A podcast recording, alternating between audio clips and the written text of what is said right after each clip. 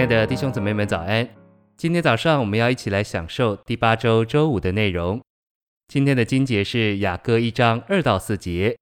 愿他用口与我亲嘴，因你的爱情比酒更美，你的膏油馨香，你的名如同倒出来的香膏，所以众童女都爱你。愿你吸引我，我们就快跑跟随你。王带我进了他的内室，我们必因你欢喜快乐。我们要称赞你的爱情，胜似称赞美酒。他们爱你是理所当然的。诚心喂养，在雅歌中，寻求者渴望多次亲嘴，不止一次亲嘴。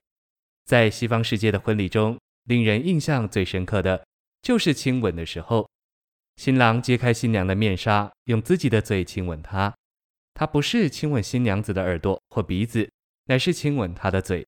这是极其个人的情深的事，这就是追求基督的意思。照着新约，神命定人这样个人情深的接受他的路，首先是要相信他，相信他就是将他这神圣的生命接受到我们里面，使我们在神圣的生命里与神有生机的连结。我们既已将基督接受到我们里面，神要我们做什么？照着新约，在我们相信基督以后。就是将他这神圣的生命接受到我们里面以后，我们必须爱他。信息选读，寻求者继续说：“因你的爱情比酒更美，没有什么酒能与他无匹的爱相比，没有什么像基督的爱这样令人喜乐。”雅歌一章三节说：“你的名如同倒出来的香膏，所以众童女都爱你。”基督的名表征基督的人位，他的所事。而基督就是由出埃及三十章里的膏油所表征复合的灵，这指明基督的名就是他的人位，乃是膏油。基督复合着神人，他的死，他死的功效，他的复活以及他复活的大能，至少这六样东西复合在一起成为膏油，表征基督在他的复活里是复合的灵。若有人喊你的名，你就会回应，因为你是那名的人位。基督迷人的名，他的人位乃是包罗万有、复合的灵。